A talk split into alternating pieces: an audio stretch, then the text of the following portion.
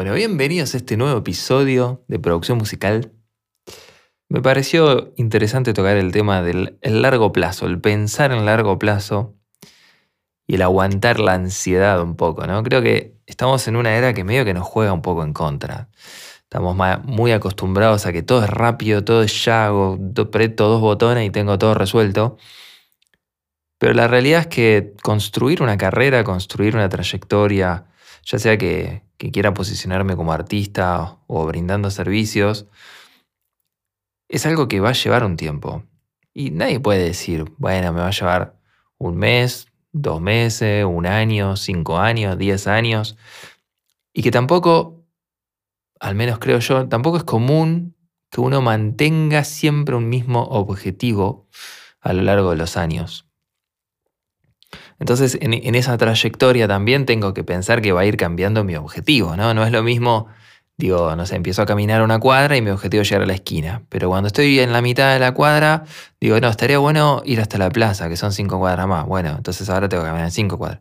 Y cuando estoy llegando a la plaza, digo, no, estaría bueno en realidad ir a la casa de mis tíos que están a 20 cuadras y son 20 cuadras más. Entonces, en la medida en que uno va armando un camino, y vas alejando un poco esa, meta, ese objetivo que, tenías en un principio. Que justamente el empezar a andar el camino es lo que te va despertando la idea de alargar ese camino, de ir hacia una meta que está un poco más lejos. Por ende, son dos cosas. Por un lado, que no sabemos cuánto tiempo podemos llegar a estar para alcanzar alguno de los objetivos que nos propusimos en un principio, y por otro lado, que va cambiando, ¿no? Somos seres vivos y como toda cosa viva está en constante movimiento y van cambiando nuestros intereses, objetivos, prioridades. Y para todo tengo que dar tiempo. Em, posicionar una canción puede llevar mucho tiempo. Puede ser que nunca suceda, que sea, una, que sea masivamente aceptada, pero también puede ser que, que sea aceptada mucho tiempo después de que fue creada y que fue compuesta. A mí me pasa mucho, de, sobre todo con artistas emergentes, que es con, con lo que más trabajo, que hacen una canción, con todo el trabajo que implica hacer una canción, y la publican y hacen una semana de avisos y ya está. Y yo personalmente considero que una canción es como toda obra, es constante la promoción que uno puede hacer.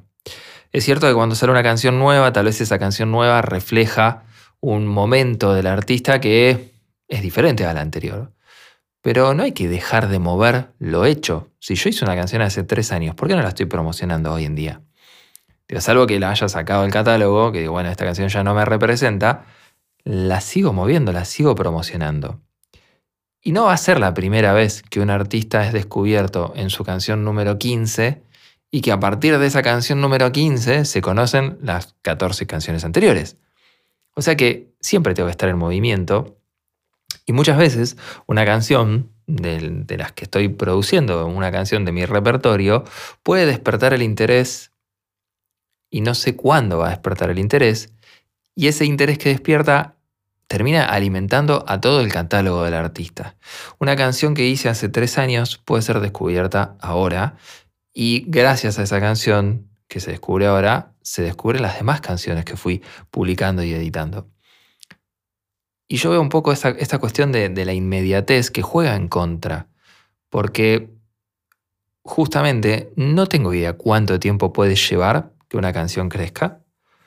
No tengo idea si la canción en algún momento va a crecer o cuánto va a crecer. Lo que sí sé es que si no hago el trabajo para sostener esa promoción, difusión y posicionamiento de las canciones, jamás va a llegar.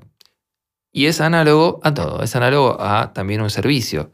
Eh, también en el campus tengo contacto con los alumnos que van terminando. O sea, yo la realidad es que mantengo el contacto y, y, recibo consultas bastante frecuentes.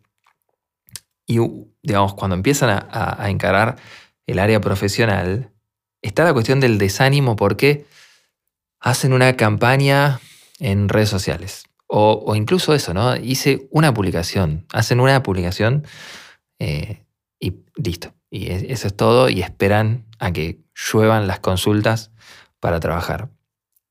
Y la realidad es que muy pocas veces pasa eso. Tal vez, digo, tiene que ser algo muy específico, ¿no? Un servicio que no haya mucha demanda o en un lugar donde no haya mucha oferta de ese servicio. O sea, es como, es muy, muy difícil que moviéndome poco obtenga muchos resultados. yo en ese sentido creo que la cuenta siempre es muy simple. Me muevo poco, obtengo poco, me muevo mucho y puede ser que obtenga mucho. Tampoco es garantía, pero lo que sí sé es que si yo dejo de moverme, es muy probable que no consiga nada. Entonces, el movimiento tiene que ser constante y la apuesta siempre es a largo plazo. Y el largo plazo, además, tiene la Mm, digamos, como decíamos recién con las canciones, la ventaja de la realimentación. ¿Por qué? Porque incluso con los servicios pasa que ese largo plazo termina alimentando a las demás áreas. A ver, una persona que está trabajando en el ambiente profesional también va a ir creciendo con el tiempo. Entonces, al principio tal vez ofrecía un servicio de beatmaker. Con el tiempo sumó grabación de voces, con el tiempo sumó edición, mezcla, masterización, con el tiempo suma distribución.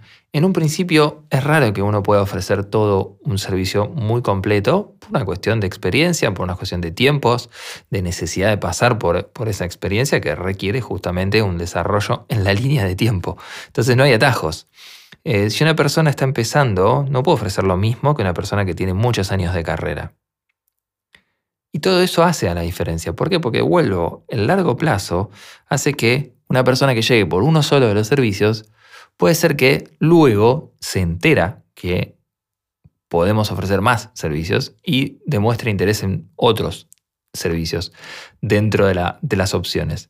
Entonces el largo plazo siempre es algo que juega a favor, claramente siempre que uno continúe alimentando y creciendo en un área, ¿no? O sea, dentro de lo que uno está ofreciendo, dentro de ese servicio que uno está ofreciendo. Y yo, verán como, como hablo, lo, encaro siempre desde el lado profesional, desde el lado ofrecer un servicio, ya sea de compositor, de arreglador, de productor, de mezcla, de máster, de lo que sea, de, sesionista. Es, es, lo mismo, siempre es lo mismo. Y lo mismo para lo que es eh, distribuir canciones o inclusive en lo que es entrar en catálogos. ¿no? Yo varias veces conté mi anécdota de que estuve cinco años para que me tomen en un catálogo de, una editorial de, Nashville, que fue como el, impulsor, ¿no? O sea, es como estuve probando, de repente fue e, e, esos años de, no entrar en ninguna librería porque me rechazaban las obras, justamente me sirvieron para para ver, a ver por qué me estaban rechazando y eso me hizo modificar mi manera de componer, modificar mi manera de mezclar y eso me llevó a que después de que me tomó una editorial, al poquito tiempo me tomó otra. Entonces, ese tiempo vale oro, digo, es, como eh, el pensar a largo plazo, está bueno pensar también que durante todo ese tiempo eh, que uno habla del largo plazo, es para ir mejorando, optimizando, buscando la manera de alcanzar ese objetivo. Entonces, la inmediatez incluso eh, es como algo que está bueno, pero hasta por ahí, porque a la vez, si yo no tengo experiencia, no hice canciones, y lo primero que hago funciona y de repente tiene mucha trascendencia, es muy probable que cuando se pase ese efecto, quedo en la lona de vuelta, o sea, quedo en, en, cero, porque no tengo experiencia, no tengo trayectoria. Entonces, el, pensar a largo plazo es algo que lo vemos como algo constructivo. Durante ese largo plazo, durante ese tiempo que voy construyendo, estoy generándome las bases de experiencia, de conocimiento, de contactos, para justamente poder construir una carrera sólida. Y también hay muchísimos casos de artistas, de, de músicos que pasan de no lo conoce nadie al otro día que de repente, ¡pum!, son virales y los conoce todo el mundo y claramente al mes de vuelta caen en él no me conoce nadie. Hay una frase que una vez escuché a un, músico que decía, cuando uno construye una base, cuando si de repente tenés esta cuestión de que o se vuelve viral o que lo toma un sello y ¡pum!, de un día para el otro crece en el sentido de que pasa a tener una difusión mediática tremenda, cuando caes, vuelves a caer en eso que vos construiste. Por eso es muy importante que si yo no construí nada y de repente crezco, y cuando caiga voy a caer en la nada de vuelta. Entonces, está bueno amigarse con la noción del largo plazo y amigarse con el si hoy en día no estoy alcanzando ese objetivo, será porque tengo que ganar experiencia, ganar conocimiento, ganar trayectoria. Y con el tiempo y perseverar en ese objetivo es que se van a ir alcanzando esas metas. Y me parece como súper importante es ese mensaje. También por eso me sentí grabarlo, ¿no? Yo puedo contar, digamos, como una anécdota mía. Cuando empecé, yo empecé estudiando como a mis nueve años. Empecé estudiando piano, eh, teclado, con un profesor particular. después me aburrí y lo dejé. Y ya después más grande, estaban mis 13 años por ahí, empecé guitarra clásica en el conservatorio. Y después, cuando estaba terminando el secundario, seguía en el conservatorio y empecé a estudiar eh, guitarra jazz en la Escuela de Música Popular y empecé a estudiar composición en la universidad. Y después dejé todo, dejé la composición, dejé guitarra. También tuve bastantes años, estudié con profesores particulares. Si yo veo todo en el corto plazo, siempre fueron carreras que empecé y dejé al poco tiempo. En la universidad me pasó que había un montón de materias que no me interesaban, que no las hice, cuando después empecé a, querer completar la carrera y empecé a ver que era perder el tiempo para lo que yo quería. Entonces dejé la carrera también. En el conservatorio me pasó lo mismo. Eh, me acuerdo que te quería rendir dos materias en un mismo año y no me dejaron, entonces me enojé y me fui. Esas locuras que uno tiene. Y de vuelta, uno en el corto plazo puede ver que, ok, empezaba carreras de Java, estudiaba con particulares, cambié de profesores particulares a lo loco. Pero hoy en día veo la película de lejos, justamente veo el largo plazo y agradezco todo lo que hice porque estoy totalmente convencido de que todo lo que puedo construir hoy en día es por haber hecho las cosas que hice y cómo las hice. Porque todo lo que hice, todas las carreras que estudié, todos los profesores que tuve, fueron los que me dieron las herramientas en base a lo que yo iba sintiendo que necesitaba y me permitió estar donde estoy hoy en día. Que a ver, me, sigo construyendo hoy en día, sigo estudiando muchísimo, entonces, digo, el camino sigue, ¿no? No es que uno dice, bueno, ya está, estoy hecho. Al menos yo en lo personal siempre tengo hambre de aprender cosas nuevas y de expandir en todo lo que yo pueda. Y justamente el largo plazo es el que me da la perspectiva. Es súper importante eso. Si hoy en día estoy haciendo algo y siento que no funciona, no hay que ahogarse en el, uy, no funciona. Al revés, veamos a largo plazo. Bueno, es la oportunidad de darme cuenta de que esto no está funcionando, tengo que ir por otro lado. Por cual, no sé, no tengo idea por dónde va. Y es lo que pasa, eso es la vida, nadie sabe por dónde es el camino. Lo que sí sabemos es que me tengo que mover. ¿Cómo voy a encontrar el camino? Y caminando. O sea, tengo que moverme, tengo que ponerme en movimiento para ver por dónde voy a ir llegando hacia donde quiero ir. Pero no lo voy a saber antes. No voy a, eh, digo, esta cuestión de que, por ejemplo, tenemos en la educación, ¿no? Estoy terminando la escuela secundaria y ya tengo que saber a qué me voy a dedicar, cuando lo único que hice fue ir a sentar el traste en una silla y escuchar a una persona que me decía un montón de cosas. Digo, no tengo la más mínima idea, no me conozco a mí haciendo, me conozco a mí sentado en un pupitre recibiendo un montón de información. Eso no es la vida, la vida uno hace. Entonces, ¿cómo me voy a conocer a mí haciendo? Y justamente haciendo. Entonces, ¿cómo voy a saber por dónde es el camino? Caminando. No perdamos de vista el largo plazo, que es súper valioso y le quitamos un poco de peso a todo lo que es este corto plazo que nos hunde, ¿no? Que al menos escuchar a, muchos músicos y, alumnos del campus que, ven el tener que cambiar el rumbo o el tener que cambiar la estrategia como, como, con un pesar, ¿no? como una cosa de está todo mal porque no está funcionando ahora. Y la realidad es que no sé cuándo va a funcionar, pero ahí es donde tiene que entrar esta visión del largo plazo. Tengo que sostenerme en el hacer y tengo que ir evaluando y reevaluando qué cosas hago, cómo hago esas cosas, pero no perder de vista que es un camino de largo tiempo en donde Nunca sé si voy a ver el fruto mañana, dentro de un mes, dentro de cinco, dentro de un año, dentro de diez, dentro de quince. Podremos incluso decir que tal vez nunca. Pero bueno, por algo se dice que lo, lo más emocionante, lo más divertido es disfrutar del camino. Porque además, y en esto también hablo por experiencia propia, nunca se llega a la meta. ¿Pero por qué? Porque cuando entramos a ponernos en movimiento, esa meta cambia. Es lo más, creo yo, es lo más natural. No tenemos una misma meta. Digo, cambiamos todo, ¿no? Creo como persona. Yo no soy, pero ni cerca de lo que era en mis 18 años.